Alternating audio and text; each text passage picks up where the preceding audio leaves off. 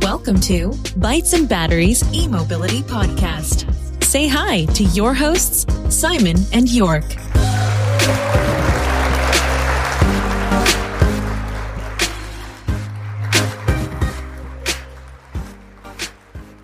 Hallo, liebe Podcast-Freunde. Jörg und ich sind jetzt hier gerade gelandet auf dem E4 Festival 2019 hier in Hockenheim, auf dem Hockenheimring.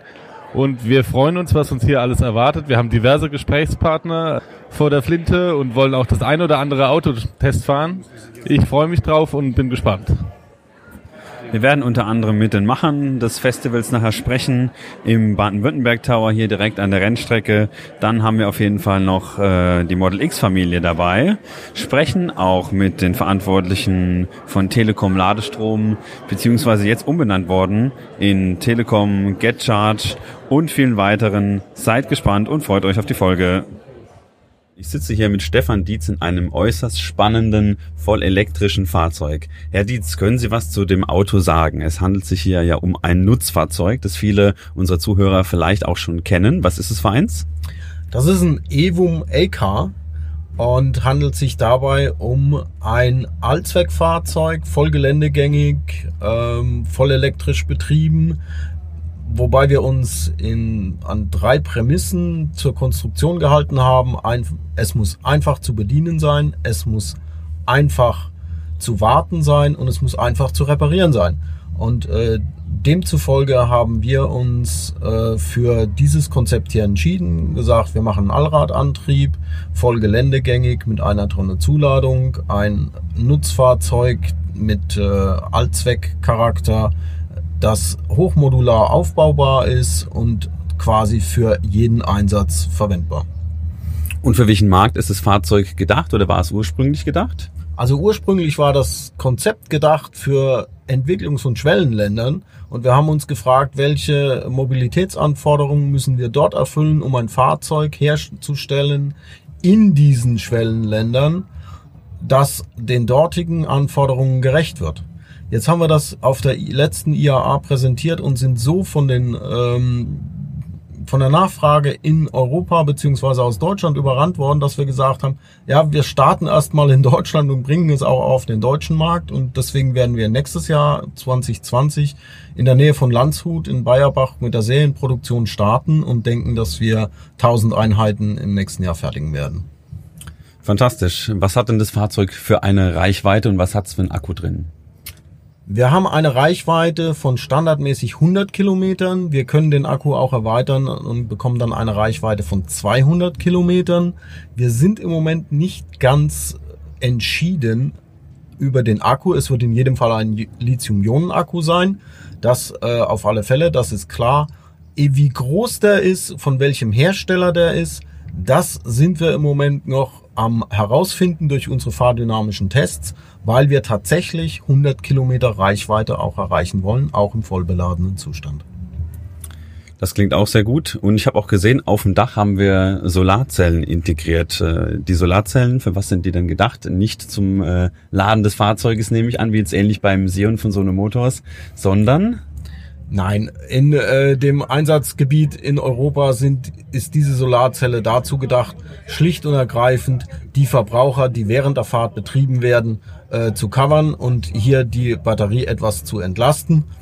Das ist aber nicht gedacht als Range Extender. Das ändert sich ein bisschen, wenn wir an den afrikanischen Einsatz denken. Dort ist es sonniger, dort ist die Sonneneinstrahlung höher. Dort sind äh, auch in den entlegenen Gebieten die Stromqualitäten andere, so dass man dann tatsächlich auch ein bisschen äh, dort die Batterie wieder laden kann. In diesem Zusammenhang ist es vielleicht aber noch von Interesse, auf ein Detail hinzuweisen, das man so auf den ersten Blick gar nicht sieht, denn in der Rückwand hier verbaut haben wir eine 220 Volt Schuko-Steckdose, sodass wir hier nicht nur über die Solarstrom die Batterie laden können, sondern wir können diese Batterie auch dazu nutzen, elektrische Verbraucher vor Ort zu betreiben. Das ist auf jeden Fall eine tolle Sache, sehr, sehr praktisch. Vielen Dank für das Interview. Wir freuen uns schon und wünschen Ihnen auf jeden Fall für dieses tolle Konzept ganz viel Erfolg. Ich habe zu danken, vielen und sage auch danke für das Interview und noch viel Spaß hier in Hockenheim. Dankeschön, tschüss.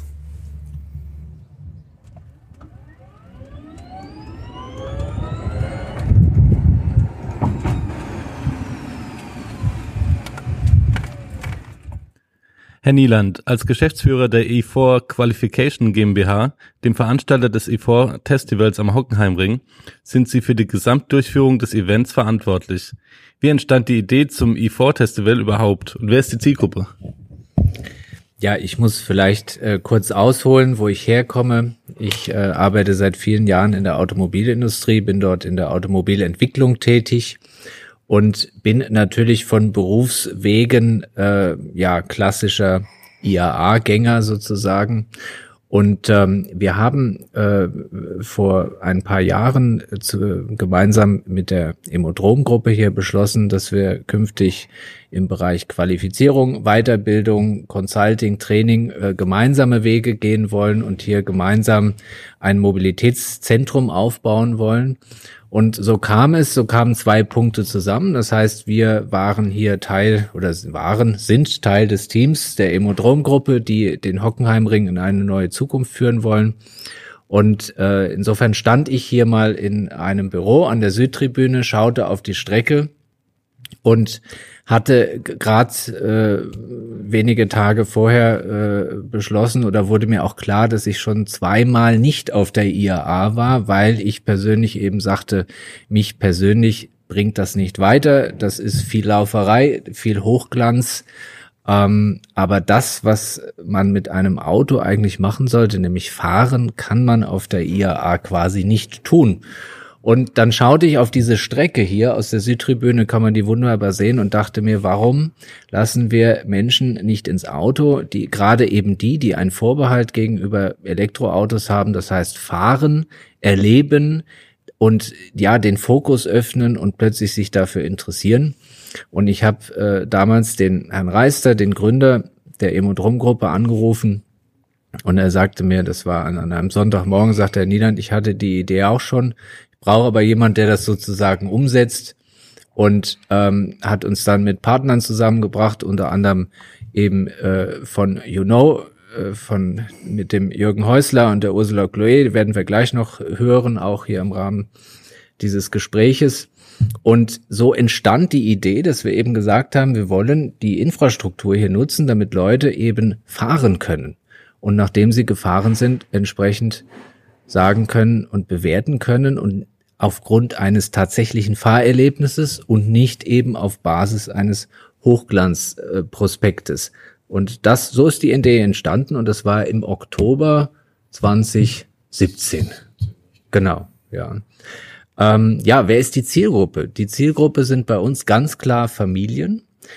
Ähm, wir haben uns im Vorfeld überlegt, wer soll hier sein, ähm, wer, wer ist der Ansprechpartner? Und da ist ganz klar die Familie der richtige Ansprechpartner, weil das Auto ist in der Regel auch eine Familienanschaffung. Und es geht eben auch nicht nur um das Auto, sondern um das E-Bike, es geht um den E-Roller, den E-Scooter. Es gibt so viele äh, äh, ja verschiedene Modelle und Typen, dass wir gesagt haben, wir müssen Familien herbekommen, wo die ganze Familie Spaß hat. Das heißt, die den Führerschein haben, können Autos fahren, die die groß genug sind, können E-Bikes fahren, die anderen können Roller fahren und eben, dann haben wir gesagt, wenn dieser Part vorbei ist, dann soll die Familie sich eben auch informieren können über alle wir haben immer gesagt 360 Grad, ein Auto muss geladen werden, ein Auto muss versichert werden und, und, und. Und deswegen, und dann kommt natürlich noch das Wichtigste dazu, Essen. Ja, und ähm, wir haben letztes Jahr hier ähm, sechs Foodtrucks gehabt. Dieses Jahr haben wir 14 Foodtrucks hier. Und das äh, haben wir noch abgeschlossen damit, dass wir eben auch dieses Jahr wirklich für Kinder, die eben noch nicht fahren können, weil sie einfach zu klein sind, zusätzliche Attraktionen. Porsche Mission E, das ist so ein Detektivmodul und äh, selbst für die allerkleinsten Laufräder und Hüpfburgs sozusagen hier haben. Herr Häusler, auch Sie sind dabei als Organisator des Events. Können Sie uns was sagen zu den Learnings vom ersten Festival? Das äh, fand, wenn ich mich jetzt nicht täusche, im letzten Oktober statt, also Oktober 2018, also zum ersten Mal diese Form des Events. Was konnten Sie dabei mitnehmen und was konnten Sie jetzt für das zweite E4 Festival schon umsetzen? Äh, ja, das wichtigste Learning war, glaube ich, äh, die Jahreszeit, wo wir es durchgeführt hatten. Das war das letzte Oktoberwochenende.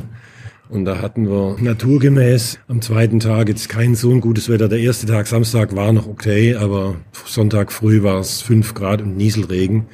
Das war dann schon was für die ganz Sportlichen.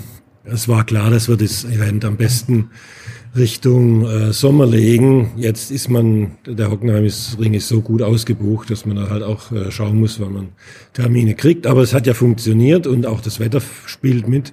Die Vorhersage jetzt bis heute Abend ist äh, regenfrei. Temperatur ist auch nicht zu heiß, also für, uns ideal. Darüber hinaus gab es das Thema der Zielgruppenspezifizierung. Der Herr Nieland hat es vorher erklärt äh, Richtung Familie. Das haben wir stärker ausgerichtet. Äh, diese Kids-Events, die hatten wir letztes Jahr in der Form noch nicht war ein wichtiger Punkt, diese ähm, E-Parade zu machen, wenn schon alle da sind und schon alle mal was, was mitgekriegt haben, waren ein wichtiger Punkt. Dann aus, ich sage jetzt mal aus unserem Bereich, wir hatten letztes Jahr nicht genügend Zeit, einen echten Startup Award aufzusetzen. Da hatten wir den sogenannten Startup Express, um auch auszutesten, ob das auf so einer Publikumsmesse, äh, auf so einem Publikumsevent funktionieren kann, ob das Interesse da ist. Aber das, äh, die Resonanz letztes Jahr hat uns äh, gezeigt, es funktioniert und deswegen haben wir dieses Jahr einen richtigen Award gemacht, der gestern stattfand, auch mit der Preisverleihung äh, schon und ähm, konnten dazu den Verkehrsminister Hermann von Baden-Württemberg als ähm, Schirmherr gewinnen. Und ähm, wenn man das gestern gesehen hat, also der Eindruck war von allen, der hatte richtig Spaß. Wir wissen durch die Interviews vorher, dass er ein großer Verfechter von Startups ist, wie, glaube ich, die komplette Landesregierung Baden-Württemberg. Auch die Wirtschaftsministerin hat ja den großen Startup Award äh, aufgesetzt im Februar. Und er hatte äh, Spaß dran rumzugehen. Er ist ganz vieles gefahren, ganz vieles ausprobiert.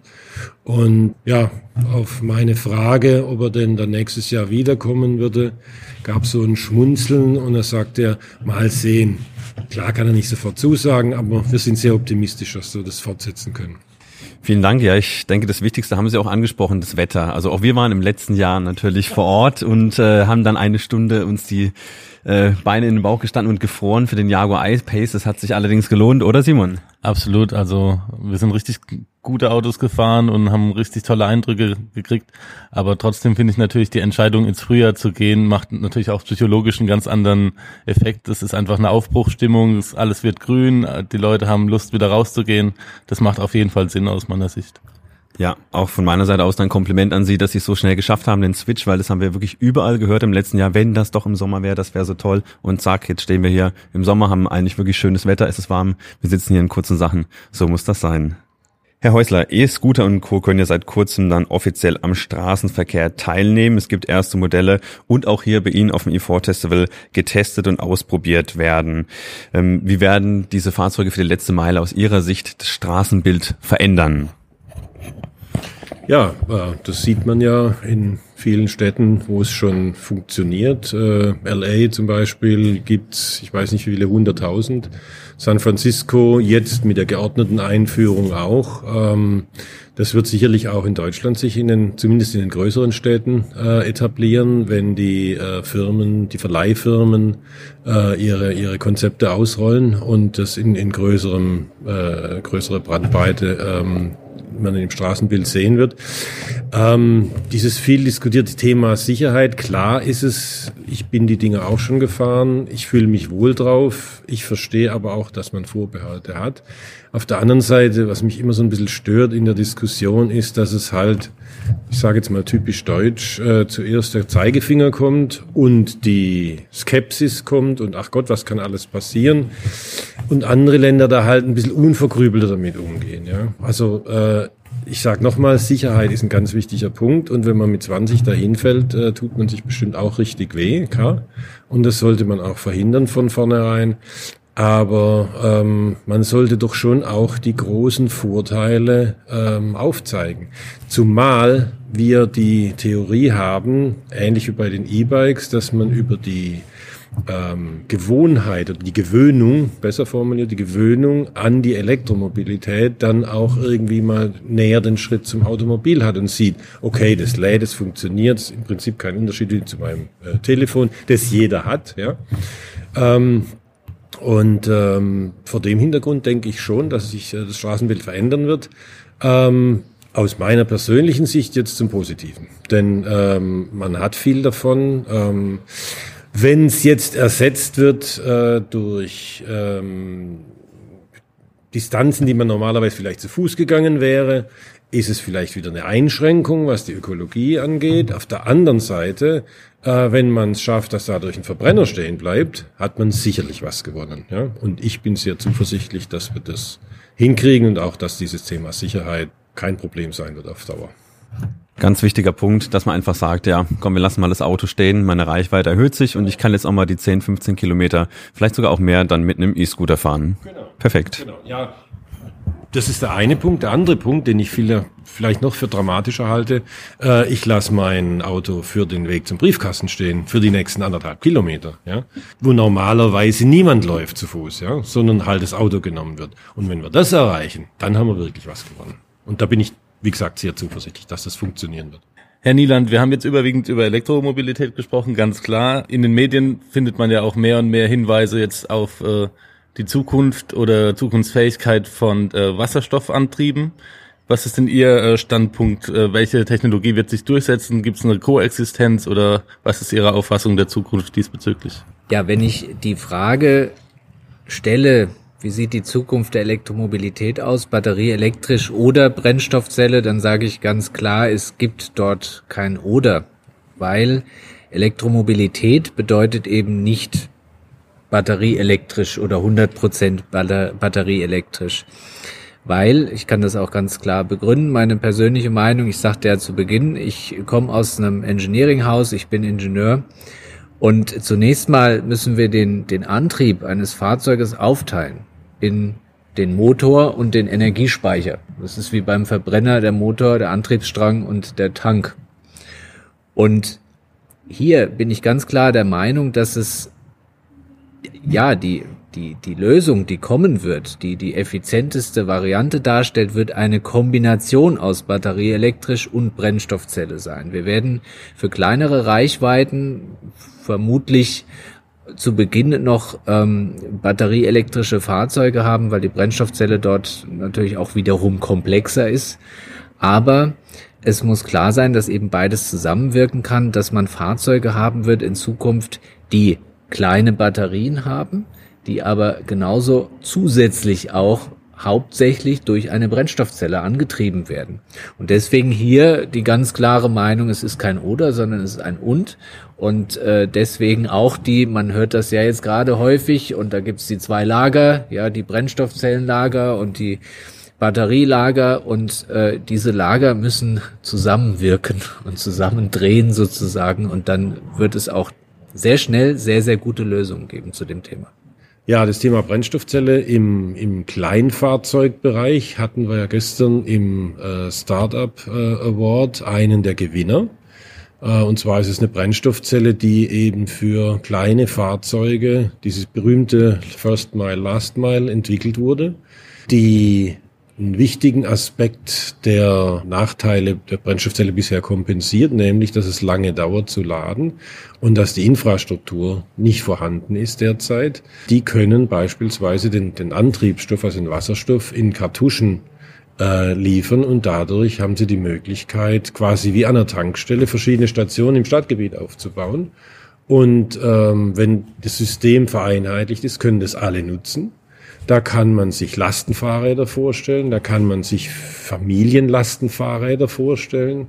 Ähm, die haben auch äh, es geschafft, dass äh, nicht so extrem große Stückzahlen für die Rentabilität äh, benötigt werden, sondern dass es ab ähm, jetzt legen Sie mich nicht mehr darauf fest, ich weiß die, die, die Stückzahl nicht mehr, aber bei einer relativ geringen Stückzahl schon rentabel wird und ähm, die da auf einem hervorragenden Weg sind. Deswegen waren sie auch Gewinner, ähm, von denen sich der, der Verkehrsminister Hermann dann auch wirklich sehr beeindruckt gezeigt hat. Ähm, und vor dem Hintergrund kann das, äh, auch da wird es keine äh, äh Ersatz geben jetzt zwischen Brennstoffzelle auf der einen Seite Elektromobilität, also auch Elektromobilität, Batterieelektromobilität auf der anderen Seite, sondern es wird einfach einen Zusatz geben. Ja? Ähm, wenn Sie wenn Sie an eine Stadt wie Stuttgart denken beispielsweise, ähm, wenn Sie dann Elektrofahrrad haben als als äh, Kurier und Sie fahren die, die neue Weinsteige hoch, ist oben das Akku leer. Ja? Und durch die Rekuperation nach unten wird es nicht wieder voll. Also für solche Einsätze zum Beispiel ist es ideal. Und auch das ist ein Beleg aus unserer Sicht, der Herr Nieland hat es ja auch gesagt vorhin, dass es dort kein äh, Entweder-Oder sein wird, sondern auf jeden Fall eine ergänzende Technologie. Herr Nieland, wie bewerten Sie den deutschen Vorstoß zum Thema Verantwortung für den gesamten Batterielebenszyklus? Ja, ich bewerte diesen als ausgesprochen wichtig. Und zwar, weil Batterien eine ganz, ganz entscheidende Rolle spielen werden und wir immer mehr Batterien mit immer besserer Technik und Umweltverträglichkeit und Gesamtlebenszyklusverträglichkeit brauchen werden. Ich möchte da mal einen ganz kurzen Vergleich ziehen. Jeder hat ein Handy und wenn man mal die Zeit vor den Handys betrachtet, dann hatte man im Haushalt Batterien für die Taschenlampe und die moderneren Haushalte hatten vielleicht noch einen Laptop und dann kamen die Handys, die sich rasant, also der Trend geht ja heute zum Dritthandy dann, glaube ich schon, überall hochmoderne Akkus drin. Äh, an dieser Entwicklung sieht man mal, wie viel Batterien wir haben. Und allein aus diesem Grund schon müssen wir uns dieser Verantwortung stellen, dass wir ein technisches Produkt, was wir brauchen werden, natürlich auch in einen Gesamtlebenszyklus bringen, der, den wir verantworten können. Ja, und ähm, deswegen ist das ja ist eine sehr schöne Frage. Es geht nicht darum, Batterien sind schlecht oder werden schlecht gefördert oder ähm, äh, verbunden mit äh, Kinderarbeit und sonst was, sondern wir müssen, wir müssen, also und sie deswegen abschaffen, sondern wir brauchen sie, wir brauchen sie immer mehr und wir müssen sie eben so produzieren und herstellen können, ähm, damit ja, damit das Ganze eben nachhaltig, wie man so schön sagt, ähm, passiert. Und ich möchte das, möchte nur noch mal ein zweites Feld auftun. Das, das, äh, es geht ja hier um Elektromobilität und da angrenzend ist natürlich auch das Thema Stromversorgung. Und wir werden Batteriespeicher brauchen, weil wir so viel mehr Strom selbst in kleinen Zellen, in Smart Grids und so weiter äh, herstellen können und den speichern können. Wir müssen ihn speichern. Das ist die Lösung, ja. weil wir Spitzen abfangen müssen und dann brauchen wir Pufferspeicher. Ja.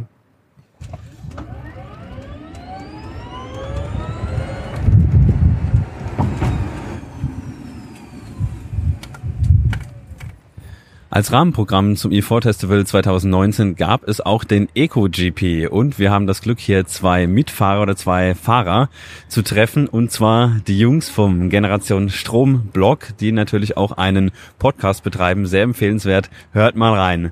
Fangen wir doch mal an mit dem Markus. Markus, wie sieht's aus? Wie hat's dir gefallen beim Eco GP? Erzähl mal von deinen Erfahrungen. Ja, also es hat auf jeden Fall echt äh, viel Spaß gemacht. Ich muss sagen, ich war am Anfang ein bisschen äh, durchaus skeptisch, ob das alles so klappt, ob alles so funktioniert, wie es soll. Ähm, man muss auch zugeben, dass die Organisation auch ein bisschen, sag ich mal, spontan teilweise ist. Aber ähm, nee, letztendlich hat es echt viel Spaß gemacht. Es war wirklich bis zur letzten Runde spannend und insgesamt wirklich die zwölf Stunden waren sehr kurzweilig. Und ich hätte echt gedacht, ich habe mir ziemlich viel Zeug so mitgenommen, was man nebenher machen kann, so ein bisschen lesen und so. Und das braucht man aber eigentlich nicht, weil man die ganze Zeit beschäftigt ist, ähm, das Rennen zu tracken. Und dadurch war es echt sehr kurze Angelegenheit letztendlich. Mit wie vielen Leuten seid ihr gefahren? Ihr, ich darf es auch verraten, ihr habt einen Smart, einen elektrischen Smart. Genau, richtig. Ein Smart 42 von der dritten Generation, also quasi das Vorgängermodell vom aktuellen Modell. Ähm, wir sind zu dritt gefahren und das war auch gut so, dass man sich gut abwechseln konnte, auch in der Nacht, dass jeder mal so ein bisschen Ruhe hatte ähm, und auch eben, um sich ums Laden zu kümmern, um Rundenzeiten zu tracken. Dass auch der Fahrer eigentlich immer eine Unterstützung hatte im, im Hintergrund, hat eigentlich super funktioniert. Also ähm, ja, also drei war, glaube ich, eine gute Teammannschaft von der Größe.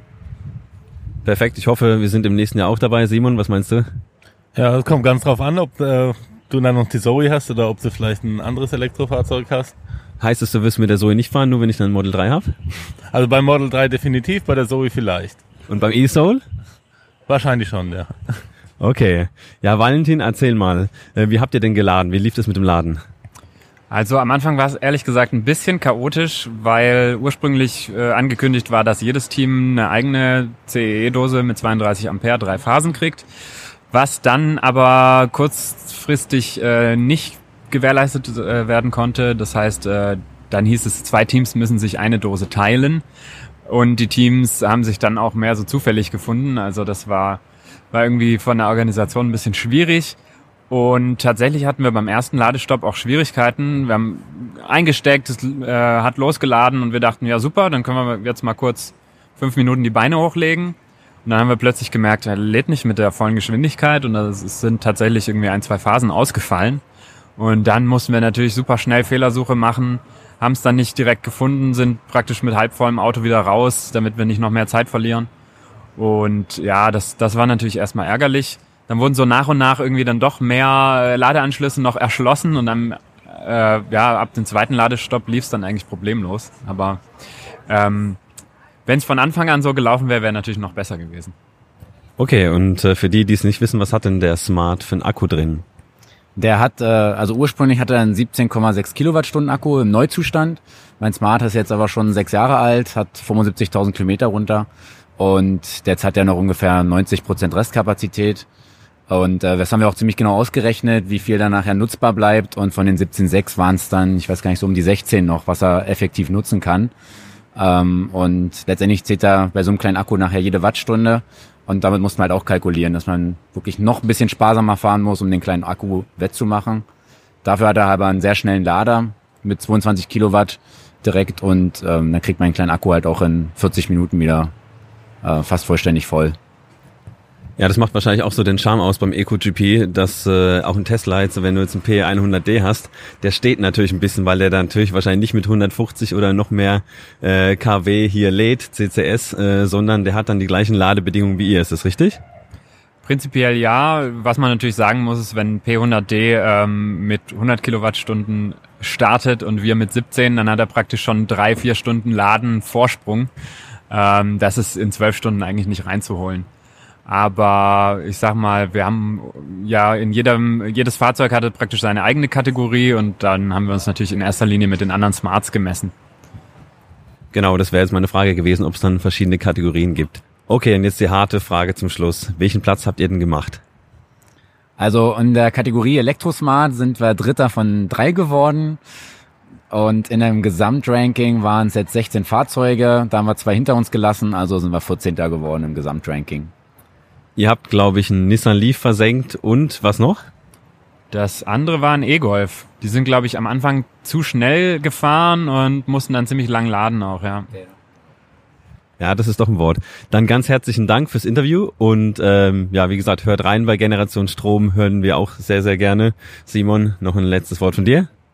Ja, vielleicht könnt ihr noch was darüber sagen, wie so die, die Zusammenarbeit oder ihr hattet hier öfter auch mit den anderen Fahrern Ladepausen, wie so die ganze Stimmung war unter den Fahrern und äh, was euer Eindruck war. Also grundsätzlich ist das schon ein bisschen wie so eine große Familie, dass man sich auch wirklich äh, gegenseitig hilft, auch bei der Fehlersuche. Jemand, äh, das war auch am Anfang, wo uns Diana Höfner dann auch noch ein Ladegerät zur Verfügung gestellt hat, weil da nicht ganz klar war, ob unser Ladegerät ein Problem gemacht hat und so. Und ähm, da hilft eigentlich nachher jeder jedem, um irgendwie die Dinger zum Laufen zu bekommen. Man guckt natürlich erstmal, dass man selber irgendwie seine Dose hat, aber man unterstützt sich auch gegenseitig und äh, das hat, macht dann einfach Spaß. Also es ist nicht so ein verkrampftes, jetzt muss ich aber unbedingt hier gewinnen mit den Ellbogen, sondern es ist halt doch noch irgendwie eine Familie, die hier antritt und einen Wettbewerb bestreitet. Cool, ja, dann sage ich mal, äh, gute Nacht Markus, gute Nacht Valentin. Ihr seid jetzt wie lang wach? Äh, 27 Stunden ungefähr. Auf jeden Fall über, über 24. Alles klar, schlaft gut und dann bis zum nächsten EcoGP. Ciao. Ciao. Tschüss. Hallo Marcella. Du arbeitest bei einem großen Unternehmen mit der Farbe Magenta. Was macht ihr denn hier auf dem E4 Festival? Ja, hallo.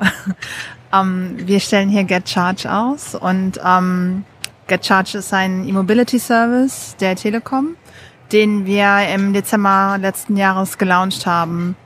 Und wir haben jetzt sehr viele Kunden gewonnen und ähm, gehen halt total gerne auf Tuchfühlung und in Dialog mit unseren Kunden. Deshalb ist das hier eine super Gelegenheit für uns, um mit vielen Leuten zu sprechen und äh, zu gucken, was sie so umtreibt im Bereich Elektromobilität. Get Charge. Äh, vielleicht ist es noch nicht jedem ein Begriff, aber sicher Telekom Ladestrom. Ihr seid mit Telekom Ladestrom in den Markt gestartet und habt da auch direkt äh, euch viele Freunde gemacht. Mit auch einem wunderbaren Tarif direkt am Anfang, da erinnere ich mich auch noch. Wie hoch war der? Ähm, der initiale Tarif war ähm, 2 Cent pro Minute. Und dann hatten wir noch ein Freiminutenkontingent von 99 Freiminuten. Fand ich super, habe ich auch sehr, sehr gerne genutzt. Aber erzähl mal, Marcella, warum habt ihr euch jetzt umbenannt oder warum gab es so ein Rebranding von Telekom Ladestrom zu, äh, also zu Get Charge? Ja, also wir haben gemerkt, dass das Thema halt auch äh, sich nicht auf Deutschland beschränkt, also dass man das halt sehr groß denken muss und ähm, dass das Thema Elektromobilität das auch durchaus verdient, gerade auch aus einer deutschen Perspektive richtig groß gespielt zu werden. Und Internationalisierung ist deshalb auch ein Thema für uns in Bezug auf die Reichweiten. Also wir wollen, dass äh, unsere Kunden mit GetCharge auch im Ausland laden können. Und ähm, deshalb ist es auch wichtig, dass, ähm, ja, dass wir da halt auch international verständlich sind. Also GetCharge ist der Tatsache geschuldet, dass wir halt uns auch jetzt öffnen. Und äh, jetzt noch eine Frage. Ähm, wie viele Ladepunkte habt ihr denn in Deutschland und wie viele Ladepunkte habt ihr aktuell im Ausland? Äh, weißt du das gerade direkt? Ja. Oder ungefähr reicht schon? Ungefähr. Also wir haben, äh, wir sind zum, bei einer aktuellen Gesamtreichweite von 20.000 Ladepunkten und die allermeisten davon sind in Deutschland. Äh, sehr viele ausländische sind in Niederlanden und Österreich, Schweiz ein paar. Und ähm, ja, dadurch, dass wir jetzt auch mit der Internationalisierung be beginnen wollen, werden wir jetzt relativ schnell auch sehr viel mehr Ladepunkte im europäischen Ausland erschließen und in der Schweiz. Ja, also so wie ich das jetzt verstanden habe, ist ja euer USP auch die, die große Reichweite, also eine, eine Karte oder ein Chip quasi für eine große Reichweite an, an vielen Stationen. Was gibt's denn für verschiedene Tarife? Also aktuell ist es so, dass wir einen Tarif haben für bevorzugte Ladestellenbetreiber. Da äh, verlangen wir 29 Cent pro kWh, die AC geladen werden und 39 Cent pro kWh, die DC geladen werden. Und dann haben wir noch eine Reichweite, die wir zur Verfügung stellen für Notladungen. Die, ähm, äh, da zahlen wir im Moment, also verlangen wir im Moment 89 Cent pro kWh für AC und DC. Ja, vielen Dank schon mal. Wie kam es denn ausgerechnet zu diesem äh, Angebotsdesign, sage ich jetzt mal? Ja, wir haben halt festgestellt, dass wir mit Ladestellenbetreibern ähm, sehr gut zusammenarbeiten, die ähm, eine super Servicequalität liefern, die auch ähm, die Sache sehr, sehr ernst nehmen und auch ähm, richtig gut im Rollout vorankommen und auch überwiegend sich auf ähm, den Betrieb von Ladestellen fokussieren, das möglicherweise auch als einziges Geschäftsfeld in Angriff genommen haben oder sich speziell zu dem Zweck gegründet haben. Also da sehen wir halt, dass ähm, unsere Kunden ein gutes Service- und Ladeerlebnis haben, was uns total wichtig ist. Und ähm, wir deshalb auch wenig Probleme haben mit diesen Anbietern, was jetzt unseren eigenen Kundenservice angeht. Ähm, darüber hinaus ist die Zusammenarbeit dann auch fruchtbar. Also wir bekommen von denen auch gute Preise und ähm, haben ein sehr gutes Verhältnis. Und dann gibt es halt wieder andere, bei denen ist die Ladeinfrastruktur möglicherweise dann auch schon ähm, ein bisschen älter und möglicherweise haben diese Unternehmen nicht nur einen Ladestellenbetrieb, sondern auch andere Geschäftsaktivitäten. Und der Ladestellenbetrieb steht dann möglicherweise jetzt auch nicht so im Fokus oder das Kundenerlebnis, dem wird jetzt nicht so die große Bedeutung beibemessen. Und ähm, die haben wir dann halt äh, in die sonstigen Ladestellen ähm, Tarife einge eingeordnet. Ja, vielen Dank. Das war ja schon mal sehr interessant. Wie lässt sich denn begründen, dass die Telekom sich grundsätzlich auf so ein ganz neues Geschäftsfeld irgendwie einlässt? Also wir haben ja schon viele Berührungspunkte mit Energie und auch mit Elektromobilität und ähm, wir sehen, dass das Thema auf jeden Fall ein gewichtiges und ähm, auch für unsere Kunden relevantes ist. Und ähm, wir halten es auch für ein Innovationsthema und aus meiner Perspektive als E-Mobility Service Provider ist es auch ein digitales Thema. Und ähm, wenn wir an unsere Kunden denken und darüber nachdenken, dass ähm, sie sich auch eines Tages oder in Kürze ein Elektroauto kaufen, dann ist es halt gut, wenn wir dabei sind. Ne? Also wenn wir für sie im Bereich Elektromobilität relevant sind. Vielen Dank, Marcella, dass du dir hier die Zeit genommen hast, mit uns zu sprechen. War wieder sehr interessant und aufschlussreich. Und ähm, ja, noch eine letzte Frage von meiner Seite aus. Fährst du Elektroauto? Ja, ich fahre auch elektrisch. Äh, ich fahre im Moment ein i3. Aber ich fahre eher um zu laden als um zu fahren. Das heißt, du testest die Ladeinfrastruktur und äh, einfach die Experience, die eure Nutzer haben, was kann man besser machen, was, was ist äh, Pflicht, was ist Kür und so weiter, dass du es einfach äh, selbst erlebst, um einfach auch äh, nicht über irgendeine Sache zu sprechen, die man sich gar nicht auskennt in der Praxis, sondern du testest es wirklich. Ja, genau. Also ich versuche so tief wie möglich in die alltägliche Ladepraxis der Kunden einzusteigen, versuche auch alle Probleme zu durchdringen und auch alle Gefühle zu durchleben, die man an der Ladestelle so erleben kann. Und ähm, das Ziel ist es wirklich, ähm, das Laden schöner zu machen, das Laden einfacher zu machen und ähm, also es so zu gestalten, dass man nicht mehr viel darüber nachdenken muss. Und aktuell muss man jetzt sehr viel darüber nachdenken. Ich habe einen guten Tipp für dich. Kauf dir wie ich eine alte Zoe mit einem kleinen Akku, da musst du andauernd laden. Wie wär's? Ja, also ganz ehrlich, also ich äh, suche auch echt ähm, gerne irgendwie Grenzerfahrungen beim Laden und ähm, wenn ich so ein Auto hätte, also das würde ich auf jeden Fall auch fahren. Also das Ziel ist auch, alles zu fahren, was unsere Kunden fahren. Also ich bin nicht festgelegt auf einen Hersteller oder ein bestimmtes Modell oder so. Also mir geht's echt darum, in den Schuhen der Kunden zu gehen. Cool, dann vielen Dank und euch noch viel Erfolg hier mit Get Charge auf dem e Festival. Ciao. Dankeschön. Es gibt einen Kanal, den gucken wir seit Anfang an auf YouTube und äh, der hat uns auch ein bisschen zu Elektromobilität gebracht. Und zwar der Kanal der Model X Familie. Zufälligerweise sitzen wir hier gerade im Model X, der Model X Familie, was uns sehr freut. Und äh, sagen einfach mal Hallo. Hi Nora. Ja, hi Jörg. Schön, dass ihr da seid. Cool. Hi Basti, Sebastian. Wie sagt man Basti, Sebastian? Egal, Hauptsache ich weiß, dass ich gemeint bin. Basti, Basti kann ich mir besser merken. Hi Basti. Okay. Genau, Basti. Hi, dass ihr da seid. Schön, dass ihr da seid. Hallo Simon. Hallo. Und noch vielen Dank für die Einladung ins Model X. Ja, Leute, erzählt mal, wie kommt ihr denn zum Model X? Ähm, ja, also das war eigentlich ähm, ganz einfach, oder ganz einfach war es nicht. Wir hatten uns schon vor mittlerweile vier Jahren überlegt, wir wollen auf Elektromobilität umsteigen, haben dann nachgefragt, kein Problem, wir können auch bei uns in der Garage laden, super. Und dann haben wir geguckt, hm, E-Autos, Tesla, E-Golf, naja, E-Golf taugt für uns nichts, bringt nichts, Tesla. Können wir uns nicht leisten, Haken dran, wir gucken später nochmal. Zwei Jahre später geguckt, also jetzt vor zwei Jahren. Ähm, und dann war, habe ich eine Tabelle angefertigt mit all den E-Autos, die es gab. Habe gesagt, ich möchte ein E-Auto haben mit 1500 Liter Kofferraum und so weiter. Tabelle Tesla. Äh, immer noch nur Tesla. Kann ja wohl nicht sein. Zwei Jahre später. Und dann haben wir, haben wir hin und her belegt und gesagt, wir wollen jetzt aber ein E-Auto fahren. Koste es, was es wolle, im wahrsten Sinne des Wortes. Mhm und haben es dann einfach gemacht, sind zu Tesla gegangen, haben gesagt, so, wir hätten ein Model X. Ihr habt ja auch ein geiles Video, äh, super transparent. Warum oder wie wie können wir uns, ich weiß den Titel nicht mehr genau, wie können wir uns eigentlich ein, ein, ein Model, Model, X leisten? Ja, genau. genau. Und das fand ich so geil, weil die meisten gucken ja dann die Videos und denken, wie können die Leute sich das ja. leisten? Wie machen die das?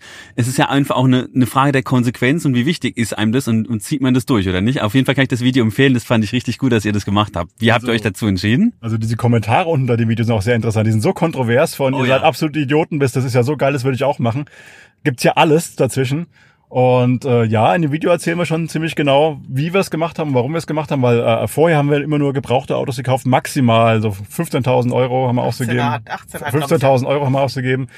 Und äh, deswegen war so ein Sprung dann auf 100, was haben wir damals bezahlt? 134.000 Euro war damals schon, äh, ja, mal eine ganz andere Welt. Hätten wir sonst nie gemacht. Aber wir haben gesagt, wir wollen wirklich elektrisch fahren und wir haben es durchgerechnet, ob wir es irgendwie uns leisten können, ob wir es finanzieren können und haben es einfach gemacht. Wir müssen halt ein paar Abstriche woanders machen, aber es war es uns dann auch wert. Und wir bereuen es jetzt nach zwei Jahren immer noch nicht. Das ist auf jeden Fall ein Statement, Nora. Ja, wobei den Abstrichen, ich habe es erst vor zwei Wochen im Wächtersbach, habe ich es auch manch einem gesagt. Ähm, unsere Tochter ist jetzt 13. Als sie klein war, ist, hat Sebastian nicht gearbeitet, nur ich habe gearbeitet. Das Geld hat gelangt. Ja, es hat uns jetzt an nichts gemangelt. Dann hat er irgendwann gearbeitet. Wir haben also beide Vollzeit gearbeitet das Geld hat gelangt. Es war aber jetzt nicht so, dass wir ewig viel Geld auf die Seite jeden Monat gelegt haben. War einfach okay. Ähm, jetzt zahlen wir ziemlich viel Geld für dieses Auto ab. Wir haben aber immer noch, also es ist jetzt nicht so, dass ich sagen muss, oh Gott, oh Gott, oh Gott, ist alles nicht. Wir gehen, wenn wir essen gehen wollen, dann gehen wir halt essen und ähm, ja, also leben eigentlich nicht großartig anders. Ihr lebt nicht im Auto. Äh, bedingt nein, eigentlich nicht, aber die letzten 14 Tage war ich ja mal ein bisschen in Europa unterwegs und habe im Auto gelebt. Ich habe es als Wohnmobil genutzt. Also ich bin äh, losgefahren von Darmstadt aus äh, durch Frankreich durch bis an die Atlantikküste, dann nach San Sebastian und Bilbao wollte ich mir mit angucken, dann bis Portugal, nach Porto, fand ich sehr interessant. Gibraltar habe ich mir angeguckt, den Felsen und dann an der Mittelmeerküste wieder zurück und habe mir noch schön Katalonien angeguckt. Das waren siebeneinhalbtausend Kilometer in 13 Tagen. Ich hatte eigentlich äh, drei Wochen geplant, aber es ging im E-Auto dann so schnell und so problemlos, dass ich nach zwei Wochen wieder zu Hause war. Und es war eine geile Tour. Ich habe im Auto geschlafen, mit einer Isomatte, mein Fahrrad hinten drin im Kofferraum dabei gehabt. Und das war ein richtig cooler Urlaub. Wie hat's mit dem Laden geklappt?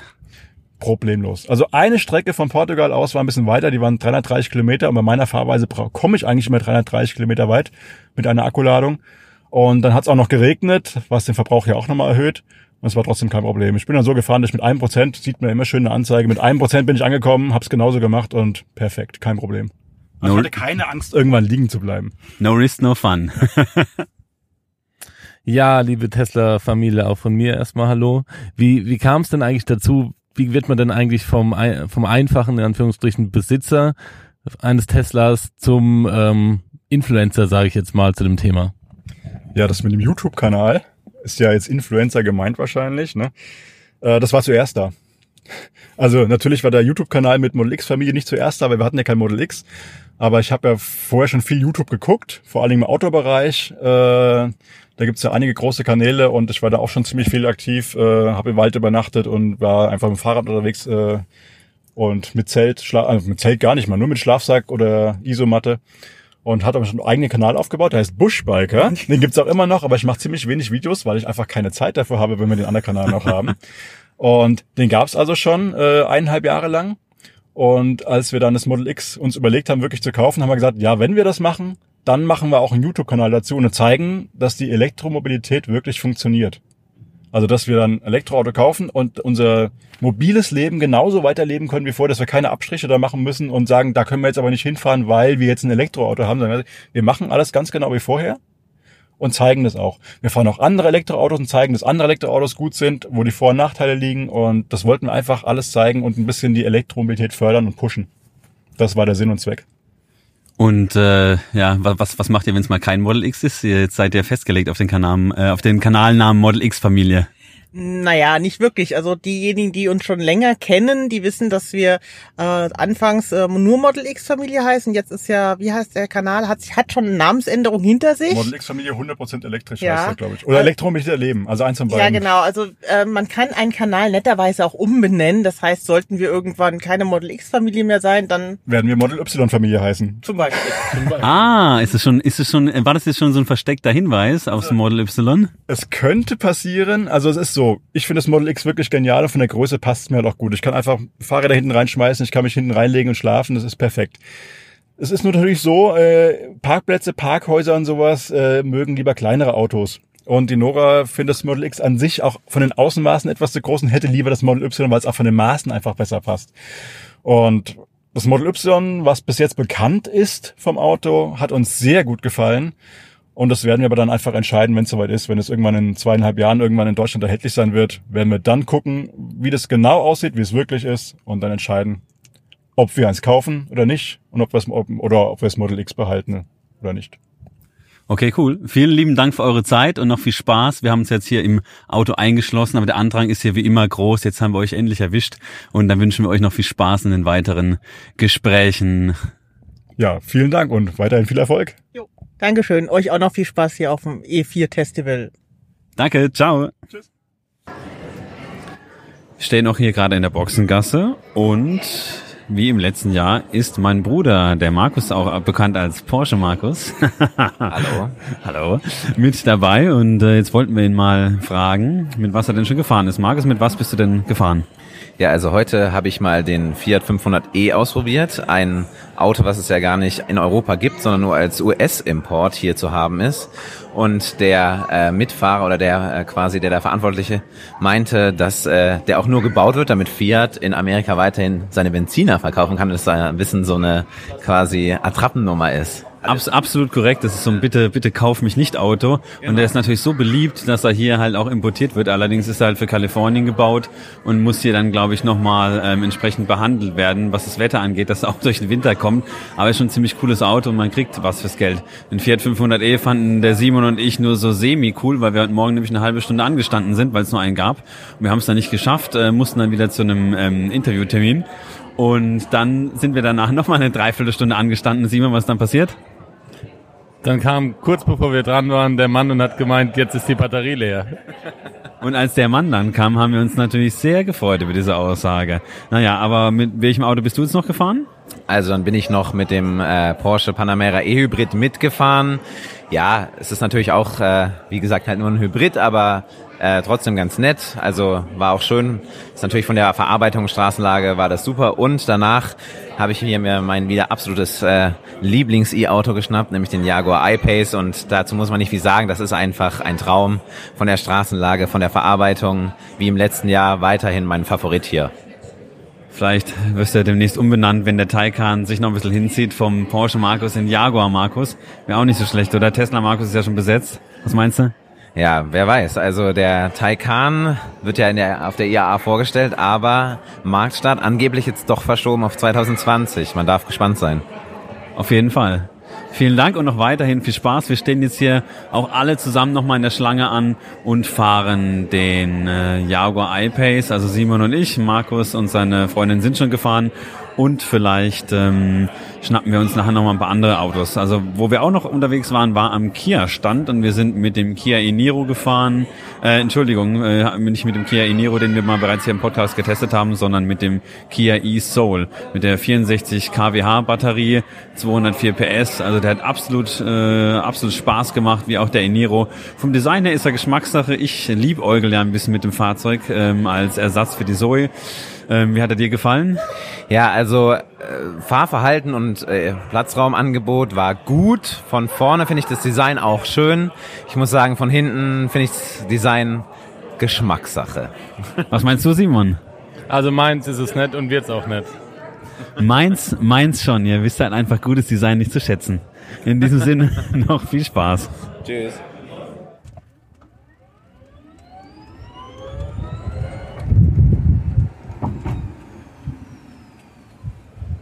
Das war's vom EV Festival 2019. Wir hoffen, die Folge hat euch gefallen. Abonniert uns bitte auf allen entsprechenden Kanälen. Ihr findet uns bei Spotify, Google Podcast, iTunes und Co. Und äh, lasst uns auch gerne bei iTunes eine Bewertung da. So wie immer, Simon, noch irgendwelche klugen Sätze zum Schluss? Nein, es war ein anstrengender Tag, muss ich zugeben, aber wir haben auf jeden Fall viel gesehen, mit vielen Leuten gesprochen und sind auch das eine oder andere Auto gefahren, also hat sich auf jeden Fall gelohnt nicht nur das ein oder andere Auto, sondern du warst auch bei äh, hier in der Region beim ansässigen Unternehmen Coburg am Start. Die haben wir nämlich schon kennengelernt auf dem E-Mobilitätstag in Sinsheim. Erzähl mal, was machen die? Ja, die machen äh, richtig coole, wie ich finde, E-Bikes. Und zwar E-Bikes, die nicht aussehen wie E-Bikes, sondern die Technik ist komplett im Rahmen versenkt und äh, meiner Meinung nach äh, richtig stylisch und ähm, ja, würde mich auf jeden Fall interessieren. Ich muss halt gucken, wie ich das irgendwie über die Arbeit beziehungsweise über ein Leasingmodell darstellen kann. Auf jeden Fall reizt mich das schon, das Thema. Das heißt, ihr macht äh, bei der Arbeit habt ihr eine Art E-Bike-Leasing, ist das korrekt? Genau, wir haben jetzt äh, vor kurzem eine Kooperation eingegangen, äh, sind wir eingegangen mit Business Bike. Das ist ein Leasingmodell für für äh, E-Bikes, was eben auf dem Bruttolohn irgendwie als als ähm, geldwerter Vorteil quasi läuft und jetzt muss man halt sehen, über was für einen Händler oder wie ich das äh, irgendwie organisieren kann, dass ich das Fahrrad kriege, was ich gern hätte, weil das ein cooles dabei und das würde ich gerne fahren.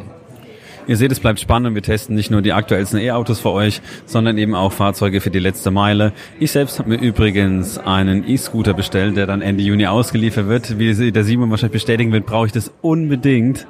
Ja, also ich weiß gar nicht, wie du bisher existieren konntest ohne einen E-Scooter. Weil gerade du, der ja nie was mit Auto fährt, ist ja, äh, bist prädestiniert dafür. Ja, da hast du natürlich recht. Den werde ich mir dann schön hinten in die Zoe reinpacken, dass ich auch auf jeden Fall keinen keinen Meter mehr laufen muss. Es bleibt spannend. So, nochmal vielen Dank fürs Zuhören und bis zum nächsten Mal. Wir werden wahrscheinlich für euch im Juli 2019 jetzt hier den Audi e-tron testen und äh, ja, macht's gut, ihr Lieben. Ciao.